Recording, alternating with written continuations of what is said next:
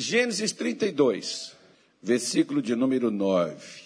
Hoje é a quinta, a quinta mensagem que nós estamos falando sobre este tema. E nesta quinta mensagem, para aqueles que não gostam, tem que passar a gostar. O que abre os céus é a oração. Quando você aprende a orar, é por isso que às vezes, quando você conhece alguém que sabe falar com Deus, diz uma vez que perguntaram para a rainha da Inglaterra quais eram os exércitos que ela mais temia. Se era o exército de Hitler ou um outro lá na época que eu não me lembro qual outro. Ou qual o único que ela temia? Ela disse assim: Eu não tenho medo nenhum deles. Eu só tenho medo de um homem que saiba falar com Deus. Coloque os seus joelhos no chão e fale com eles. Só isso que eu tenho medo. Porque se do outro lado tiver um homem que fale com Deus, que saiba falar com Deus, nós estamos ferrados. É por isso, gente, que eu falo uma coisa com vocês. O remédio para o Brasil é a igreja. Eu, não, eu não vou entrar em mérito, porque não me cabe entrar no mérito disso. Mas o remédio para a igreja não é só fazer caminhada, não, é botar o joelhinho no chão e orar. Eu vi um bruxo que se converteu, ele dando uma entrevista e ele disse o seguinte: se nenhuma cidade tiver um homem de Deus, uma mulher de Deus, basta um só. Isso o bruxo falando. Basta um só que saiba falar com Deus. Aquela cidade vence por causa daquele homem. E o que ele está falando eu posso te dar um monte de base bíblica. Ele está falando do mundo espiritual de onde ele participou. E eu estou falando contigo de, de palavra de Deus. Salomão, por exemplo, disse que havia numa cidade um homem sábio. E veio uma guerra contra aquela cidade e aquele homem livrou aquela cidade. Foi um homem só. O profeta Ezequiel, ele diz que se tiver um se ponha na brecha, levante o muro e se posicione, a terra não será destruída por causa de uma única oração de uma única pessoa. Elias, ele fechou os céus quando ele orou a Deus para que não chovesse, e não choveu. Três anos e seis meses. Depois Elias orou de novo. Veio chuva sobre a terra e a terra deu seu fruto. Tudo isso, oração. Os grandes homens de Deus que venceram, eles venceram porque oraram. Eram homens de oração. Eram homens que trabalhavam suas bocas e seus joelhos Hoje oração vira um motivo de chacota. Parece que você é um bobo se você for orar. Tem até pastor que até debocha de assunto de oração. Não, não fica pensando que são adeptos porque não são não. Por isso que às vezes hoje nós somos tão frágeis porque em Gênesis, não, Lucas 22, a partir do versículo 39, ele, ele diz que como era o costume de Jesus, Jesus era um homem de oração. O que Jesus resolvia, ele resolvia por causa das orações nas quais ele estava envolvido nelas. Ele orava, segundo Marcos 1,35, ele orava todos os dias, antes do sol sair, lá estava ele com Deus no deserto sozinho na oração. Aí Lucas 22, 39 diz que no final da noite, cada dia, Final do dia, depois da ceia, eles comiam, jantavam. Ali Jesus se retirava para o Getsemane e ali orava como era o seu costume. Foi naquele dia estava Pedro, Tiago e João e ele disse: "Orem comigo, minha alma está angustiada". Mas Tiago e João e Pedro foram fazer o quê? Ele voltou, eles estavam dormindo, ele diz assim: Levantai e orai, para que não entreis em tentação. Quando a gente não ora, a gente entra na ciranda de Satanás. A gente entra no raio de ação aonde os demônios trabalham, porque os demônios trabalham aonde Deus não está trabalhando. Por isso que a Bíblia diz que a oração de um justo, ela é poderosa nos seus efeitos. Se nós entendêssemos a importância da oração, a gente oraria mais. A gente procuraria usar essa ferramenta que Deus deixou disponível para os crentes, para aquele que crê. Porque se você analisar e você ver, uma pessoa, por exemplo, ela pode até não ser crente e fazer orações. Como tem gente que não é cristão, mas faz orações. E tem cristão que não ora. Que era aquele que deveria orar e não ora. Como Pedro, como Tiago, como João, que estavam lá e deveriam orar naquela hora decisiva, naquela hora difícil, naquela hora onde, onde Satanás estava a agir, mas eles não oraram. Por isso que na hora que apareceu os guardas do templo para prenderem a Jesus, o que que Simão utilizou para se livrar dos guardas? Uma espada. Por que, que tem gente que usa a caneta para resolver um conflito dentro de casa? Com a separação, com o divórcio? Porque não ora. Mas, pastor, meu marido é um poço de ignorância. Pastor, mas a Bíblia diz a mulher sábia, a mulher santa, perdão. Em 1 Coríntios 7, Paulo diz: a mulher santa santifica o marido incrédulo. Ele é incrédulo, ele é um braço de Satanás na sua casa. Satanás vira um cordeirinho na sua casa por causa da sua oração. Pastor, a minha esposa é uma jararaca. Pois é, ore.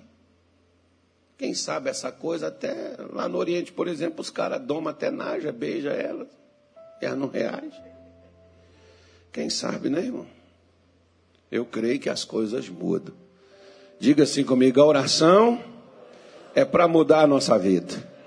A oração muda as coisas ao meu redor. E vai começar a mudar hoje que eu vou começar a orar. Isso. Diz assim, Gênesis 32, versículo 9, diz assim: Disse mais Jacó: Deus de meu pai. Tem algumas traduções que falam e orou Jacó. Essa é o que nós chamamos de uma das orações de Jacó. Então Jacó orou. Como foi a oração dele? Deus de meu pai Abraão e Deus de meu pai Isaque. Ó Senhor que me disseste, torna a tua terra e a terra da tua parentela, e far-te-ei bem. Menor sou eu que todas as beneficências que toda a fidelidade que tiveste com teu servo, porque com meu cajado passei este Jordão, e agora me tornei em dois bandos. Livra-me, peço-te, da mão de meu irmão, da mão de Esaú, porque o temo, para que porventura não venha e me fira e a mãe com os filhos. E tu o dissestes: certamente te farei bem, e farei a tua semente como a areia do mar, que pela multidão não se pode contar. Digam graças a Deus. Veja bem, esse era um momento crucial da vida de Jacó, porque ele estava prestes a encontrar seu irmão, e o seu irmão foi com uma comitiva de recepção, com 400 homens armados, para encontrar Jacó. Se aquela recepção era de abraço e beijo, não precisaria de 400 pessoas armadas estarem lá, né, irmão? Não havia necessidade. Então, Isa, oh, perdão, Esaú não estava indo de boa com Jacó. Ele ia para matá-lo. E não ia matar só ele, não. Ia matar quem estivesse com ele. E aí Jacó, ele se lembrou. Agora só tinha um jeito. Quem mandou ele voltar? Deus. Quem poderia livrar? Deus. Quem poderia mudar sua situação, sua sina, digamos que o destino dele era a espada, era a morte, era o que estava iminente, como às vezes tem muitas coisas. Eu estava estudando essa noite essa mensagem e eu estava me lembrando de quantas coisas que às vezes a gente venceu na vida porque nós oramos. Me lembro de um dia, por exemplo, que o meu irmão me ligou falando do estado do meu pai, como meu pai se encontrava, que o médico já não tinha dado esperança, aquela coisa toda. E eu fiz três dias de orações em favor do meu pai. E aquele que o médico diz que não iria viver nem três meses, viveu oito anos e não morreu daquilo que o médico condenou. Então, a sua oração, quando você aprende a fazer, porque oração não é só um ato de pedir, o, esqueci o nome dele, estava me lembrando aqui, mas fugiu, que era um pregador inglês. Ele falou uma coisa interessante: que quem aprende a orar, que quem sabe orar, é como se você estivesse com Deus na sua mão. Deus trabalha para você se você aprende a orar. Da oração, da forma da oração bíblica. Aqui nesta, por exemplo, oração de Jacó, está uma fórmula de oração. Primeira coisa, lá em Mateus capítulo 6, quando Jesus ensinou os discípulos a orarem, ele diz assim: vocês, quando orarem. Então Jesus falou para eles que oração era uma necessidade. Nós temos necessidade de comer? Temos. E nós temos também necessidade de orar. Ainda que seja uma oração silenciosa, ou ainda que seja um clamor, ou ainda que seja num, num tom de voz normal que você tenha, não interessa como, se essa oração vai ser silenciosa ou não. Ana, por exemplo, orava, não saía mais palavras da sua boca, falava apenas no seu coração, e Deus deu a ela resposta. O que importa é que a oração, ela forma coisas dentro do seu coração e de dentro do seu coração ela traz para o seu redor. Ela muda o que está ao seu redor. Isso vem por causa da oração que a gente, a oração bíblica que a gente aprende a fazer. Então Jesus disse para eles: quando vocês forem orar, digam: Pai nosso que está no céu. O que que Jacó utilizou? Bem parecido o termo. Porque ele começa orando dizendo: Deus de meu pai Abraão, Deus de meu pai Isaac. Ele está trazendo Deus para dentro do seu problema, porque a oração traz Deus para cá. É através da oração que você dá a Deus. Alguns vão dizer assim: isso é uma blasfêmia. Mas a oração é que dá a Deus a autorização dele agir na sua vida. Enquanto você não orar, Deus não age, porque Deus respeita o que ele deu ao homem. Livre arbítrio, você decide. Se você me quiser, me chama. Se você estiver num grande apuro, num grande aperto, e não tem ninguém próximo de você para te socorrer, o que, que você vai fazer? Você vai gritar para que alguém nas imediações, que esteja ali por perto de você, vá até onde você estiver lhe socorrer. É o que ocorre na oração quando você faz. Você aciona Deus para que Deus venha até onde você se encontra para socorrer você naquela situação. Se já for uma situação já caótica, né, irmão? Eu costumo sempre falar, não precisa esperar arruinar para orar. Ore antes que arruine, que já fica melhor, não vai nem arruinar. Você já não vai passar pelo dissabor da coisa. Você já vai evitar ela. Então, Abraão sabia que Deus, ele é um Deus que tem compromisso, ou perdão, Jacó, que Deus é um Deus que tem compromisso com os seus.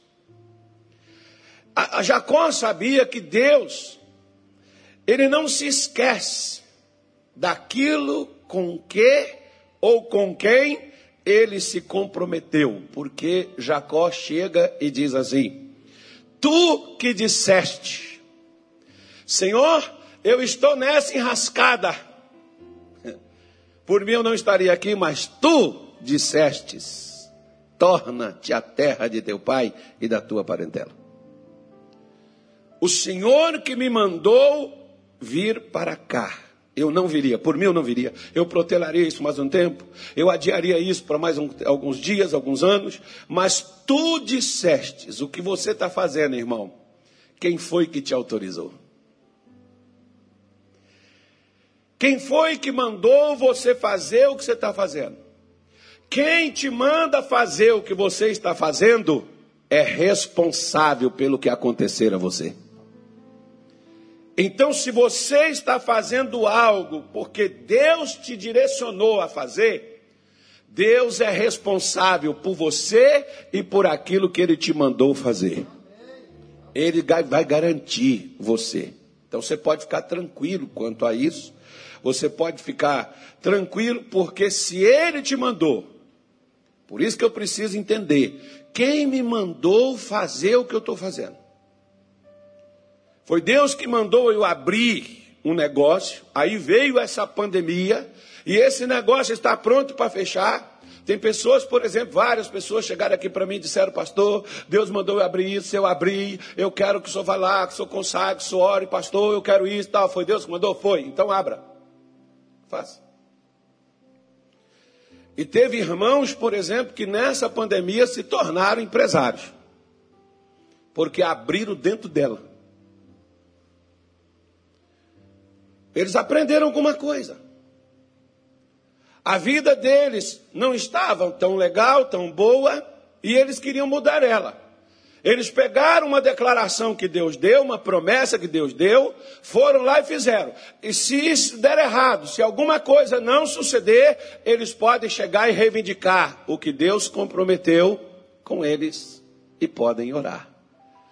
Porque se foi Deus que mandou, ele vai ter que sustentar e ele vai garantir esse sustento. Por isso que Jacó pega Deus, por isso que o pastor, o pregador inglês lá diz: se você aprender a orar, você passa a ter Deus na sua mão. Deus vai trabalhar para você, que é o que diz já o profeta Isaías, já não é o pregador inglês. O profeta Isaías, por exemplo, no capítulo 64, no versículo 4, ele diz: Não se viu, não se ouviu um Deus além de ti que trabalha para aqueles que nele espera. Quem é que está esperando em Deus? Deus. Quem está esperando em Deus, irmão, não é quem está deitado na rede tomando tereré, né, comendo seu pão de queijo. Quem está esperando em Deus é quem está ligado nas promessas de Deus, reivindicando os cumprimentos dela através de oração na sua vida. Por exemplo, quando a Virgem, então, até então era a Virgem Maria, o anjo Gabriel desceu, passou, chegou nela e disse: Eu sou Gabriel que assisto à direita de Deus, e eu quero dizer para você que você é bem-aventurada, você foi a escolhida para gerar o Salvador, é de você que vai nascer o Filho de Deus. Maria diz assim: Mas deixa eu te fazer uma pergunta. Como é que vai acontecer isso? Porque eu nem sou casado, eu estou prometida, ela estava noiva de José. E naquele tempo, noivado já era casamento. Hoje as pessoas até nem casamento elas levam a sério. Quanto mais, né? Noivado, namoro. Aí, mas, não são todos, claro. Mas era sério. Então Maria diz assim: como é que vai acontecer isso? Eu não tenho, eu não tenho homem. Ele diz assim: não. O Espírito Santo te cobrirá, e o que em ti for gerado será nascido, feito filho de Deus. Maria virou e disse assim: Cumpra-se em mim segundo a sua palavra. Aprenda. Quando Deus te der uma palavra, pegue a palavra que ele te deu. Ore uma, duas, três, quatro, cinco, até essa palavra se cumprir na sua vida, porque Deus tem compromisso não é com você, mas com o que ele disse a você e que você levou adiante, que você levou a sério. Às vezes as pessoas, Senhor, eu estou aqui na tua casa, mas qual é a base do que você está pedindo, irmão? Se eu for, por exemplo, processar alguém na justiça, eu tenho que ter parâmetros na lei que me garante os meus direitos. Se eu não tenho direito, eu sou um louco. Eu sou doido. Primeiro, que além de eu não ganhar essa causa, eu ainda posso pagar por essa burrice. A mesma coisa é na vida espiritual. Aliás, o, o que o pessoal tira aí é das coisas de Deus, embora eles negam, mas eles tiram dele. Essa, a maioria dessas coisas que estão aí está na própria palavra de Deus essas, essas leis sociais que nós temos, essas, é, enfim, tudo isso aí, você, você pega Deuteronômio, dá uma lida, que você vai ver que é muito, e é, é muito mais antigo, né, essa escritura, do que essas coisas aí. Então, Isaac, perdão, Jacó, ele ora dizendo, Senhor, olha, tu me dissestes, volta para essa terra, volta para a sua parentela, e eu vou fazer bem. E Senhor, parece que não é bem o que está vindo ali, não, porque meu irmão está vindo com 400 homens, todo mundo com espada. Então, não é uma previsão, não é legal, não. A coisa não está aparecendo que é bom, não. Então, é, eu estou aqui porque, olha, eu sou menor, da, da essa, é, menor sou eu, eu as, as bênçãos que tu me destes não se compara comigo. O Senhor já me abençoou demais, o Senhor já me deu. Né? Ele tinha 12 filhos, tinha quatro mulheres. Naquela época podia, tá, irmão? Ele tinha bens, ele tinha passado, passado ali antes, há 20 anos atrás, sem nada, zero. Agora ele volta, ele tem animais, ele tinha é, é, riquezas, ele estava bem sucedido. Deus o havia abençoado. Ele disse: Olha, o Senhor me abençoou demais. O Senhor me deu muita coisa. Mas eu quero dizer para o Senhor: eu preciso que o Senhor me livre do que veio, que está vindo contra mim. Se o Senhor não me livrar, eu estou perdido. Quando nós oramos, nós mostramos que o que nós precisamos não está na nossa mão, mas está na mão daquele que pode nos dar. Se nós não oramos, nós já estamos dizendo: pode deixar que eu sei o que eu estou fazendo e eu resolvo. É por isso que às vezes nossa vida vira um caos. Se a gente orasse antes de tentar resolver muitas coisas que nós fomos resolver e virou mais problemas ainda, a gente não teria tantos problemas na vida. Por isso, é que quando você ou eu, ou qualquer pessoa. Se você talvez hoje precisa se livrar de uma doença, precisa se livrar de um sentimento, de um pensamento. Tem pessoas que às vezes a pessoa foi tão machucada na vida, tão magoada, na infância, adolescência, que a pessoa não consegue sair daquele sistema. Entrou numa depressão, entrou numa síndrome, entrou numa situação onde a pessoa não consegue, não tem forças, não tem, não tem, não tem. Ela quer, mas ela não consegue. É aí que entra uma coisinha chamada oração. E ela não precisa ser longa, não. Uma das orações mais eficientes e curtinhas na Bíblia é a oração de Pedro. Quando Jesus vem por cima das águas, ele pergunta, os discípulos perguntam: quem é? É um fantasma? Jesus disse: sou eu. Aí Pedro disse: se és tu, me manda ter contigo. Pois não? Venha. Pedro desce e vai andando. E de repente Pedro repara na força do vento, no mover das águas. Pedro fica amedrontado e o que que Pedro começou a fazer? Afundar. E o que que Pedro fez? Meu irmão, eu, eu, eu queiro, queira eu acreditar que casa de ferreiro não é espeto de pau. Se Pedro era um pescador, acho que Pedro sabia nadar, não sabia? Sabia ou não sabia? Eu acredito, nem possível. Nem possível que o cara era um pescador naquele tempo, não tinha nem colete salva-vida. Nem possível que o sujeito seria tão louco. Primeiro, irmão, que naquela época, por exemplo, né? É, eu me lembro de quando eu era criança, e até hoje acontece, tem um rio na nossa cidade lá, de vez em quando morre um que às vezes não tem noção, acha que domina todo e às vezes acaba morrendo. E as pessoas, os, os, os gurizinhos, os garotinhos, pegavam, entrava no rio aqui, nadava, atravessava para o outro lado, voltava de lá para cá.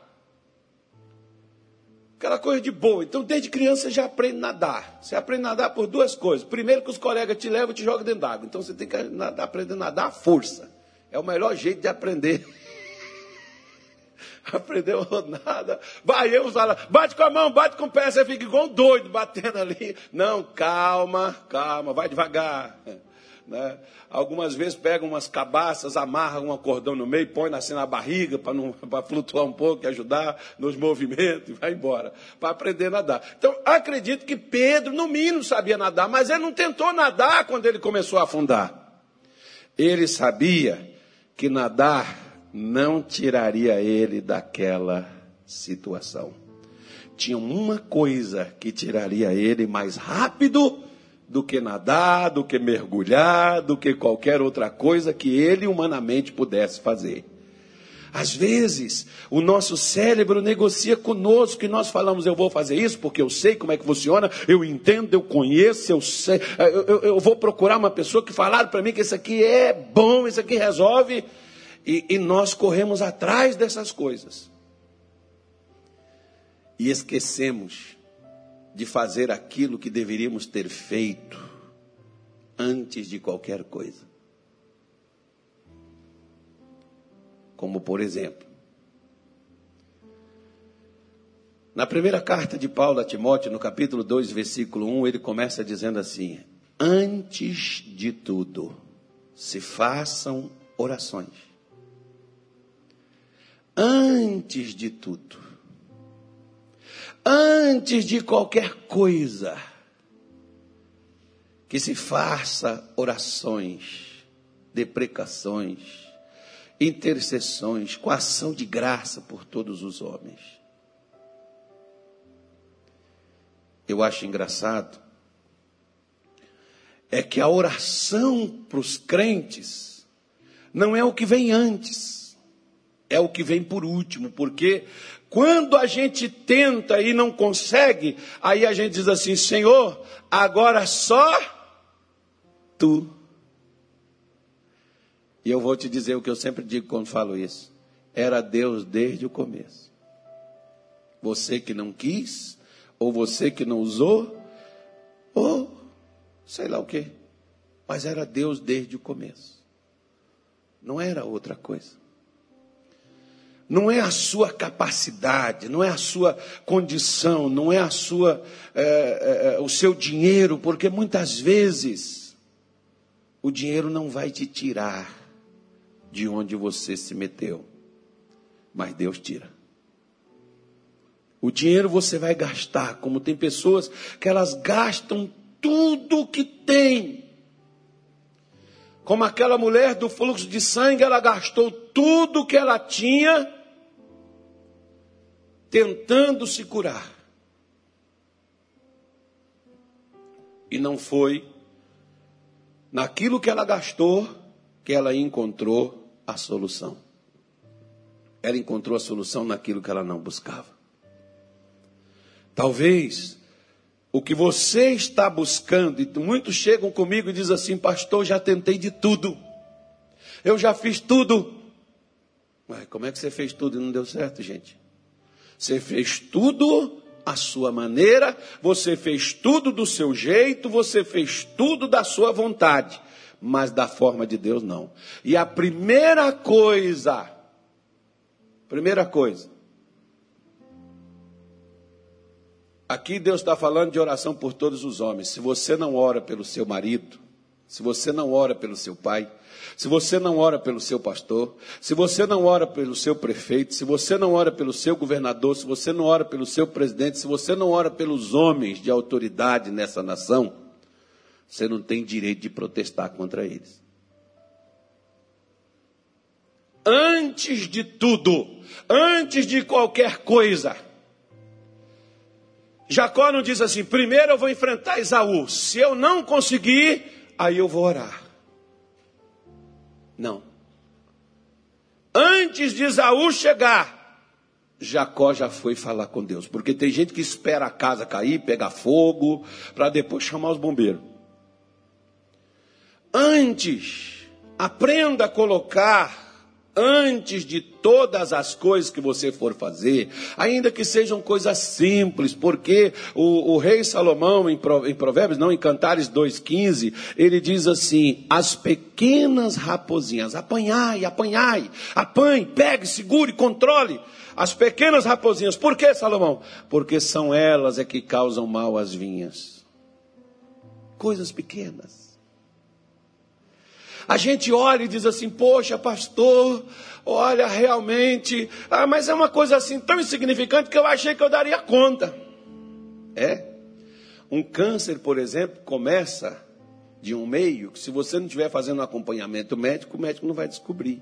Quando você descobrir, talvez seja tarde demais. Aí já, já é um, um tratamento mais agressivo no seu corpo. Aí pode ser aquele momento em que você vai ter que se aproximar mais de Deus, buscar mais a Deus. Tudo isso por quê? Porque eu não me antecipei. A oração é para a gente antecipar o mal, porque antecipar ele é melhor do que resolver o mal. O que Jacó faz e mostra para mim e para você, que a oração desliga o mal que está vindo contra você. Porque se você vê, por exemplo, na própria oração do Pai Nosso, quando Jesus está ensinando ela lá em Mateus 6, versículo 9 em diante, você vai ver que Jesus está mostrando, dizendo, mas livra-nos do quê? Quem é o mal, irmão? O mal pode ser que você esteja na ponta da agulha para ser mandado embora. Lá do seu trabalho. O mal pode ser que seu marido está pronto para sair de casa. Ele só não te falou nada, porque tem uns que às vezes sai ou a mulher vai embora, nem avisa. Você só fica sabendo na hora.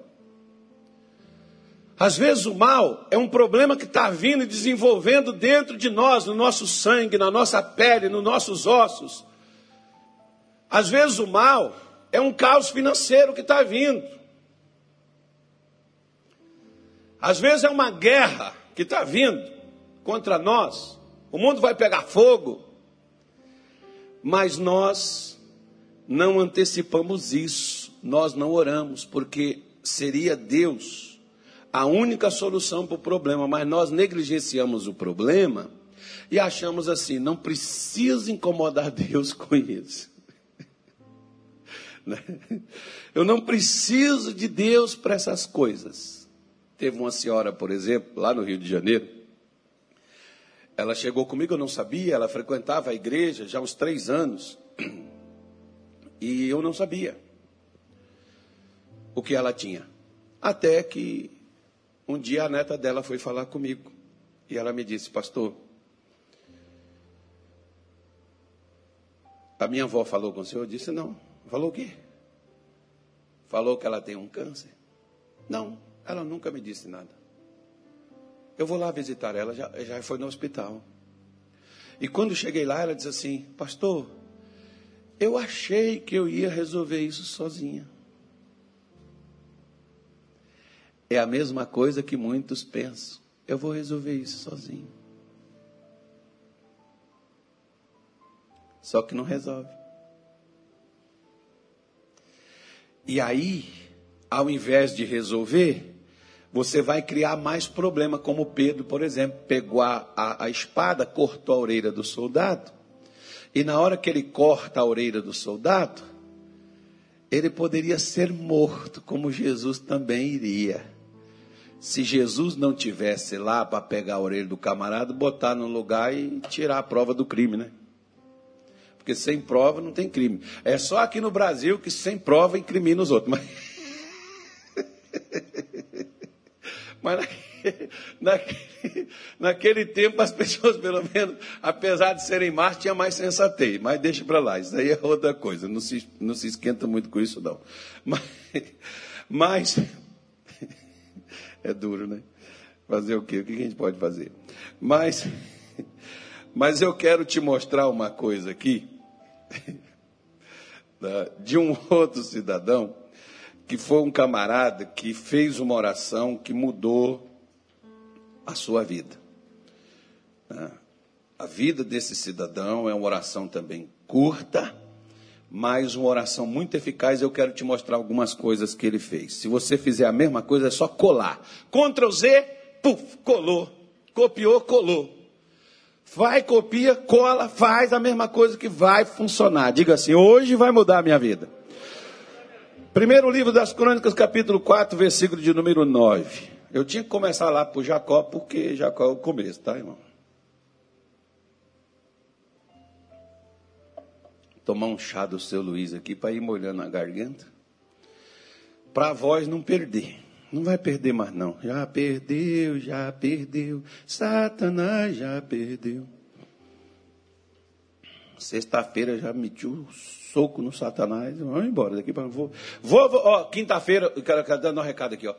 Quinta-feira, Jesus disse assim: Ide e fazei discípulos de todas as nações.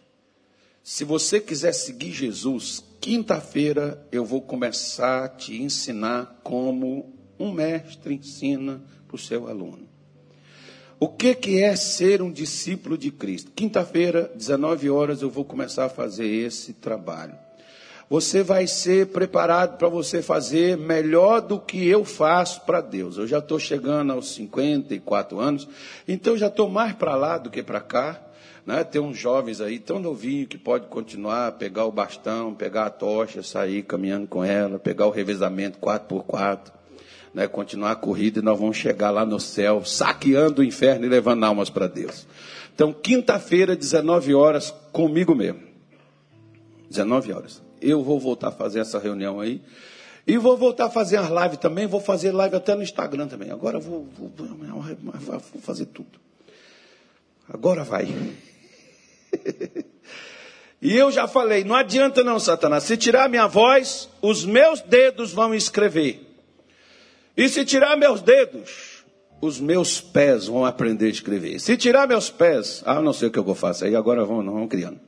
Mas primeiro livro das Crônicas 4, versículo 9 diz assim: E foi Jabes mais ilustre do que seus irmãos, e sua mãe chamou seu nome Jabes, dizendo: Porque com dores o dei à luz? Porque Jabes invocou o Deus de Israel dizendo: Se me abençoares muitíssimo, e meus termos amplificares, e a tua mão for comigo, e me fizeres do que do mal não seja aflito, e pediu mais coisas. E diz: E Deus lhe concedeu o que tinha pedido. A única coisa que a Bíblia fala desse homem é aqui nesses dois versículos. Só. mostrando para nós que a vida desse camarada não era fácil. Você imagine, né, até no seu nome você ter a síndrome da sua dor. Você carregar o seu sofrimento no seu nome. Sabe aquelas pessoas, isso é mais ou menos como aquelas pessoas que dizem assim: Pastor, desde que eu me entendo por gente, eu já passo por isso. Você é um Jabes nos dias de hoje. Desde que eu me entendo por gente, eu sofro com isso. Porque Jabes só teve consciência de seu nome quando ele cresceu, quando ele passou a entender, quando ele passou a compreender, mas por que que meu nome é dor? Por que que meu nome é sofrimento? Aí disseram para ele, porque o seu parto foi muito complicado. O seu parto foi muito difícil para você nascer. Foi mais difícil do que os outros. Às vezes, para uma criança nascer já não é tão fácil, num parto natural. Esses dias até uma irmã me pediu oração. Olha, pastor, eu, eu tenho até quinta-feira para o meu filho nascer e eu não quero fazer cesariana, eu quero normal, igual foi o meu primeiro, mas o médico disse que ele não nascer até quinta-feira, vai ter que fazer uma cesariana. Eu não quero. Falei, minha filha, te acalma, porque quinta-feira ainda está longe. O dia que ela falou comigo era sexta, né? Hoje já é domingo, então diminuiu mais ainda os dias. Mas fique tranquila, vai nascer. Daqui até quinta-feira tem muito tempo. Né? Fica calma, não fica ansiosa que você vai atrapalhar. Mas mesmo um parto normal sem complicações já é dolorido. Agora você imagine um parto complicado foi o parto de Jabes, tanto que a sua mãe diz: o nome desse camarada, desse menino, vai ser o maior sofrimento que ele trouxe para a minha vida, porque sofre tanto a mãe quanto a criança. Já nasceu sofrendo, coitado. Já nasceu condenado ao sofrimento, já nasceu com o sofrimento pendurado no pescoço. O sofrimento era o companheiro de Jabes. E aí, quando Jabes cresce, talvez a história não fala dos seus irmãos, mas talvez seus irmãos fossem iguais a, ou talvez até, né, um pouquinho melhor do que ele, mas não lá essas coisas. Mas tinha umas coisas que nos irmãos de Jabes tinha. O que às vezes hoje tem na vida de muitos nós cristãos. Eles eram acomodados.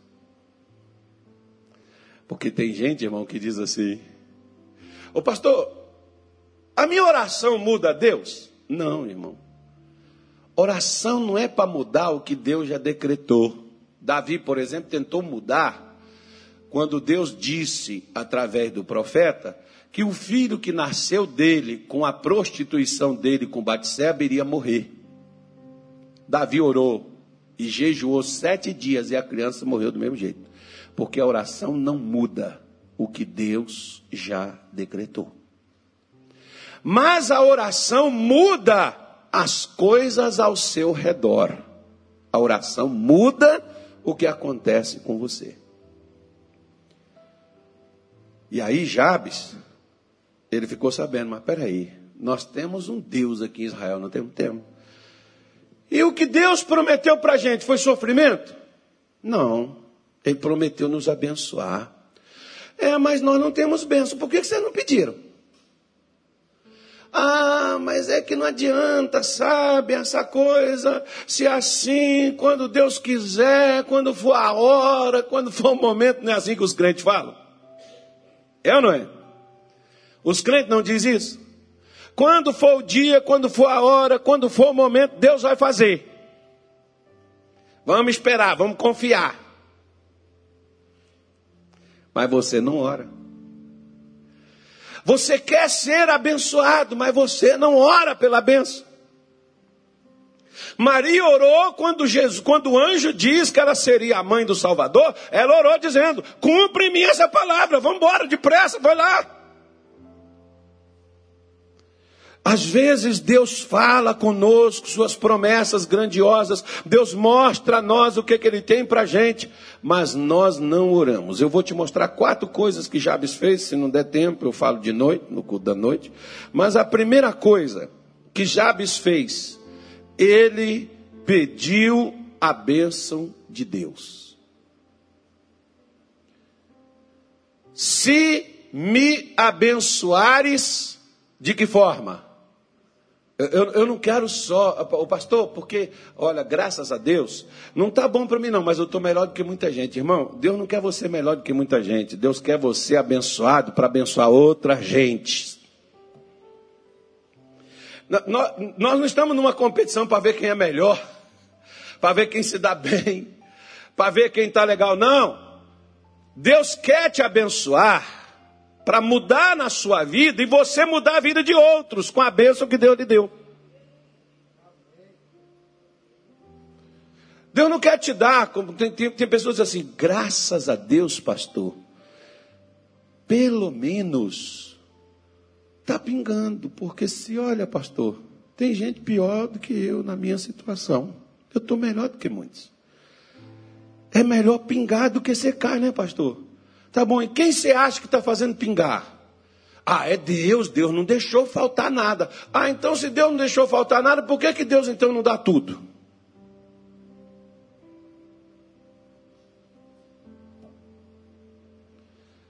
Pastor, almoço e janta tem. Minha vida é muito difícil, sabe? É tudo assim contadinho, sabe? Quando você tem que contar até as moedas para dar tudo certinho. E você é crente, fiel dizimista, santo de Deus. Mas disseram para você: não ajunteis tesouros na terra, onde a traça e a ferrugem consome, onde os ladrões roubam. Ajunte tesouro no céu. Aí você diz: glória a Deus, aleluia. Mas para pagar uma conta você quase pede emprestado. E quando o crente tem que pedir emprestado, irmão, e quando vai pedir emprestado para o irmão ímpio, e o irmão olha e diz assim: dá o dízimo para o pastor, agora vem pegar dinheiro comigo. Que vergonha, hein? Aí a pessoa diz assim: Senhor, eu não aceito isso, Senhor. É, você não aceita não. Mas parece que você não está indignado ainda, porque Jabes, os irmãos dele tinham uma postura, tinham um posicionamento de estagnação, um, um, posicionamento de aceitação, e Jabes tinha um posicionamento de revolta. Ele diz: Bom, se o Senhor me deixou nascer, nasci com dores, nasci apertado, sofri pra caramba, agora chega de sofrimento. Quando eu nasci, eu não podia escolher como que eu iria nascer. Eu não pude decidir isso. Foi, foi, foi ruim para mim? Foi. Deu errado para mim? Deu. Eu não podia mudar meu nascimento. Mas tem uma coisa, Senhor. Já chega de sofrimento, basta. Eu quero te pedir que o Senhor me abençoe muitíssimo, porque quem pede a bênção sabe que não tem, mas sabe onde ela está. Se você está pedindo a bênção para Deus, você sabe que você não tem, mas você sabe que Ele tem bênção para dar a você. Quem está pedindo, sabe e crê que Ele pode dar. Por isso que Jabes pediu para Deus. Eu quero que o Senhor me abençoe e não me abençoe com qualquer coisa, não. Eu quero muito muitíssimas bênçãos. Eu quero uma mudança, eu quero uma transformação. Eu quero que quem olhe para mim diz assim: quem te viu e quem te vê, hein, fulano? Você que era um cachaceiro, o cachorro lambia sua boca, agora o camarada está todo bonitinho, está com a gravatinha no pescoço, sobreiro na igreja. Tinha nem uma bicicletinha para andar, está andando no seu carrinho, sua família, trazendo os irmãos para casa de Deus. Está lá com a sua casa, que era aquela muquifo, está lá tudo bonitinho, os móveis tudo ajeitadinho, tudo mudadinho. Aí chega outro e diz assim: dá para você me arranjar aí umas picanhas? Pai, pois não agora. Antes você não tinha nem ovo para comer, mas Deus te abençoou. Você pode até dar comida para os outros.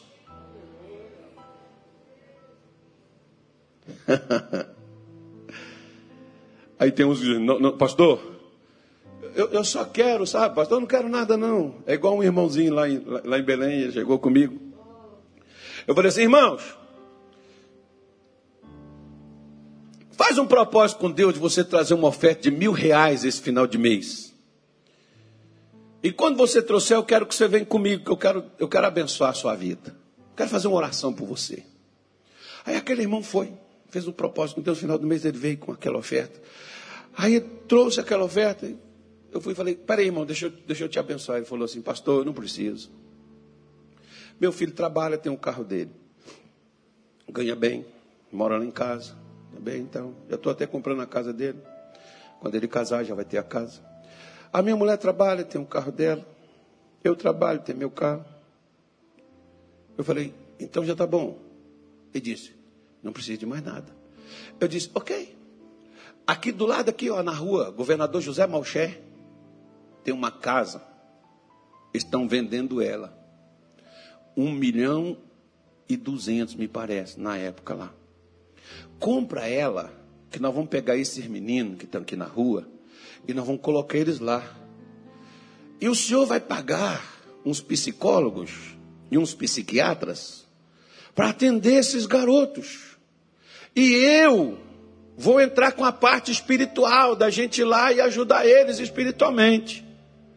Dá para a pessoa fazer isso? Ele falou: Isso aí não dá, então o senhor está precisando ser abençoado.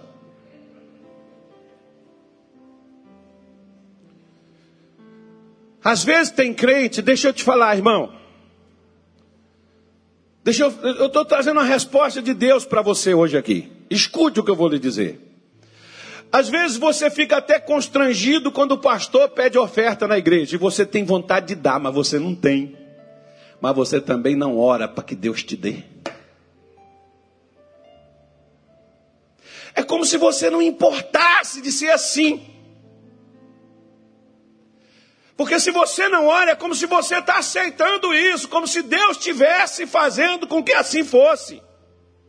Pelo contrário, Deus disse para Moisés tirar o povo de Israel da terra do Egito, do caldeirão fervente, da panela de fogo, que foi Deus chamou o Egito, para uma terra que manava leite e mel, uma terra de fartura, terra de romanceira, terra de oliveira, terra de não sei o que, terra, pega Deuteronômio 8 que você leia que você vai ver. Terra onde não comerás o seu pão com escassez, porque lá no Egito Israel só comia pepino, cebola, alho, peixe de vez em quando, né? algumas coisinhas que o faraó dava para eles, porque precisava que eles trabalhassem. Mas eles não comiam o que os egípcios comiam, eles comiam o que o faraó dava. Você está comendo o que Deus te dá? Porque às vezes você vê o, o mundo, você chega lá, por exemplo, olha para a casa do vizinho e você diz assim: Eu vou falar de Jesus para ele. Ele nem ouve, ele, diz, ele faz até pouco caso, ele debocha. Mas olha a casa dele. Fica com inveja, não, irmão. Fala para Deus, Senhor eu quero ter até um quarteirão aqui, ó, para poder dar para aqueles irmãos que têm dificuldade, não têm onde morar. Eu quero ajudar eles a ter a casa deles. Mas nós, pastor, olha a oração do crente. Pastor, ore por mim para me ter só a minha casinha para me sair do aluguel. A minha casinha.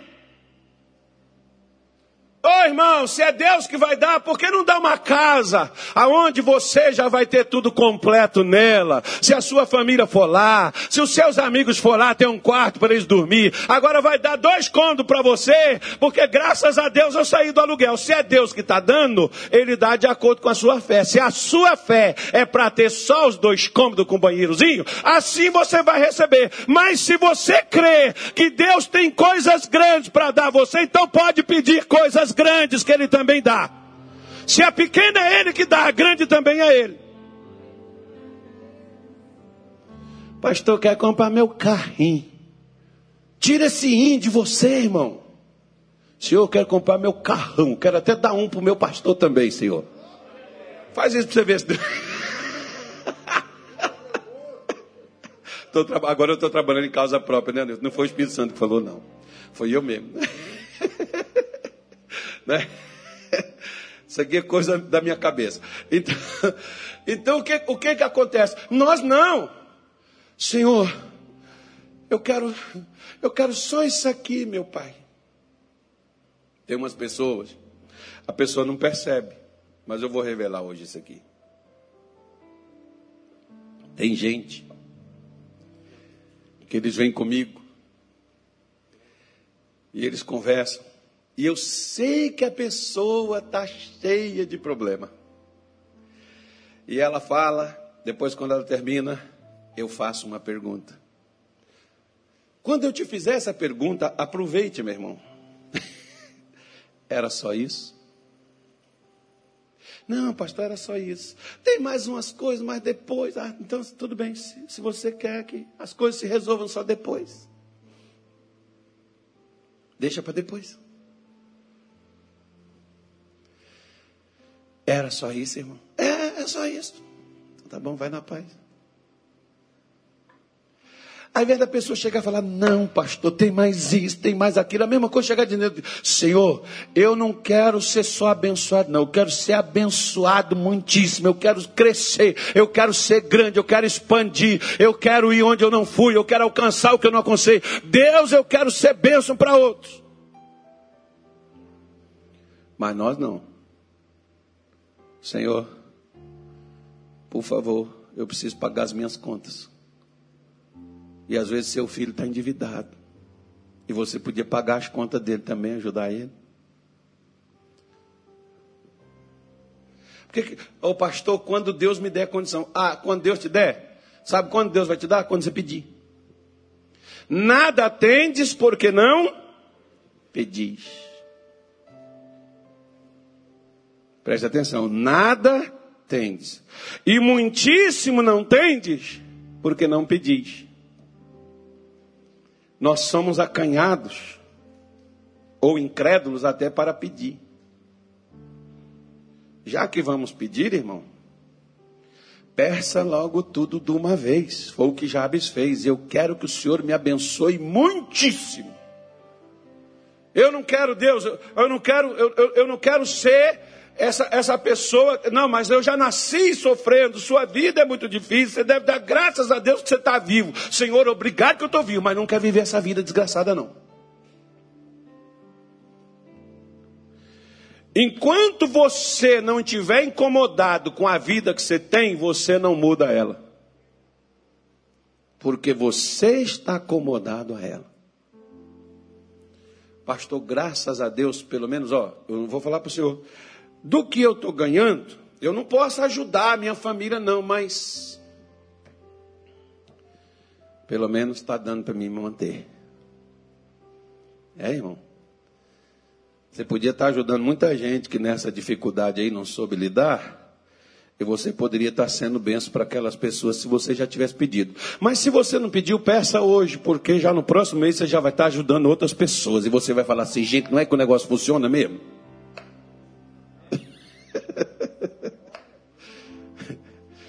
Chega para Deus.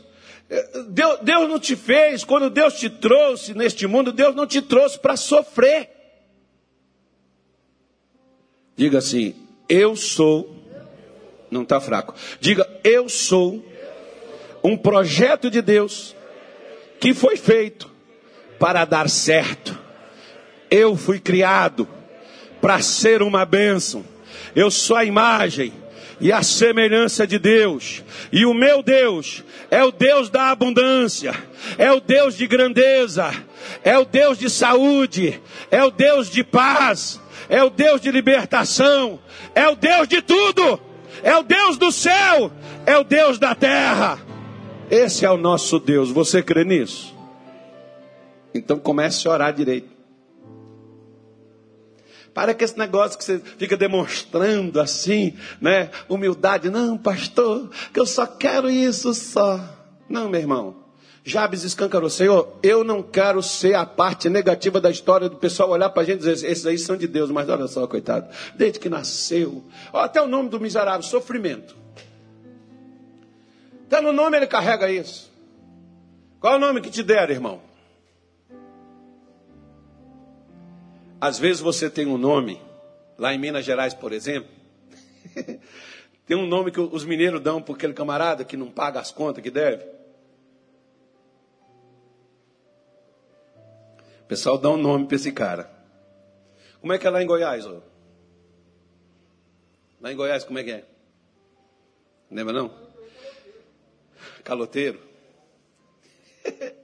Lá em Minas Gerais é outro nome, veaco. Esse aí deve e não paga. Às vezes você está devendo e não está pagando, não é nem porque você não quer. É porque as condições suas tá ruim. Ô oh, pastor, estou sofrendo tanto. Perdi minha família, perdi meu casamento, perdi meu marido, perdi meus filhos, perdi minha empresa, perdi meus negócios. Perdeu, irmão, perdi. Está sofrendo, estou sofrendo. Oh, pastor, foi uma desgraceira que aconteceu, uma bagaceira aconteceu na minha vida. Foi um desandar assim, só de coisa ruim, sabe? Quando coisa ruim começa a acontecer, irmão, é uma atrás da outra. Pois é, pastor, foi isso que aconteceu comigo. Está tão difícil minha vida. Tá, irmão, e você vai chorar? Acho que você já chorou bastante. Resolveu o quê, irmão? Mudou o quê? Nada. Acho que Jabe já tinha sofrido o suficiente. Ele diz, já chega. Se nós temos um Deus que pode nos responder e nos tirar dessa, então eu vou falar com esse Deus, porque falar com a minha mãe, falar com os meus irmãos não resolve o problema. Talvez alguns só vão dizer para você: se contente, pelo menos você está vivo, ingrato. Você tem que aceitar, glorifica a Deus.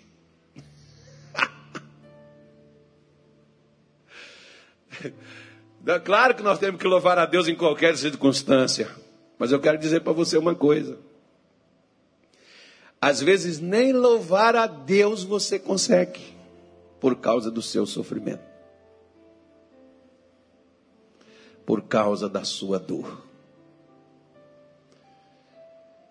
Eu estou falando isso com experiência própria, porque muitas vezes eu quis louvar a Deus quando eu estava sofrendo e eu não tinha condições de fazê-lo. E muitas vezes eu erguia as minhas mãos e dizia: Senhor, eu gostaria de ter palavras lindas para te dizer. Eu gostaria de ter palavras bonitas para falar com o Senhor, que o Senhor merece todo louvor, o Senhor merece toda a glória, o Senhor merece toda a adoração, mas eu não tenho, meu coração está doído, meu coração está sofrendo, minha alma está gemendo, eu estou triste, eu estou angustiado. Eu não posso fazer isso ainda que eu queira. E se eu fizer, eu vou fazer da boca para fora. E da boca para fora não funciona com Deus. Tem que sair do seu coração. Não adianta nada, meu irmão, você demonstrar uma humildade, uma simplicidade, quando o seu coração está descontente, insatisfeito. Chega diante de Deus. Ele tem bênção para a sua vida. Ele quer mudar a sua vida, caso você queira mudar ela.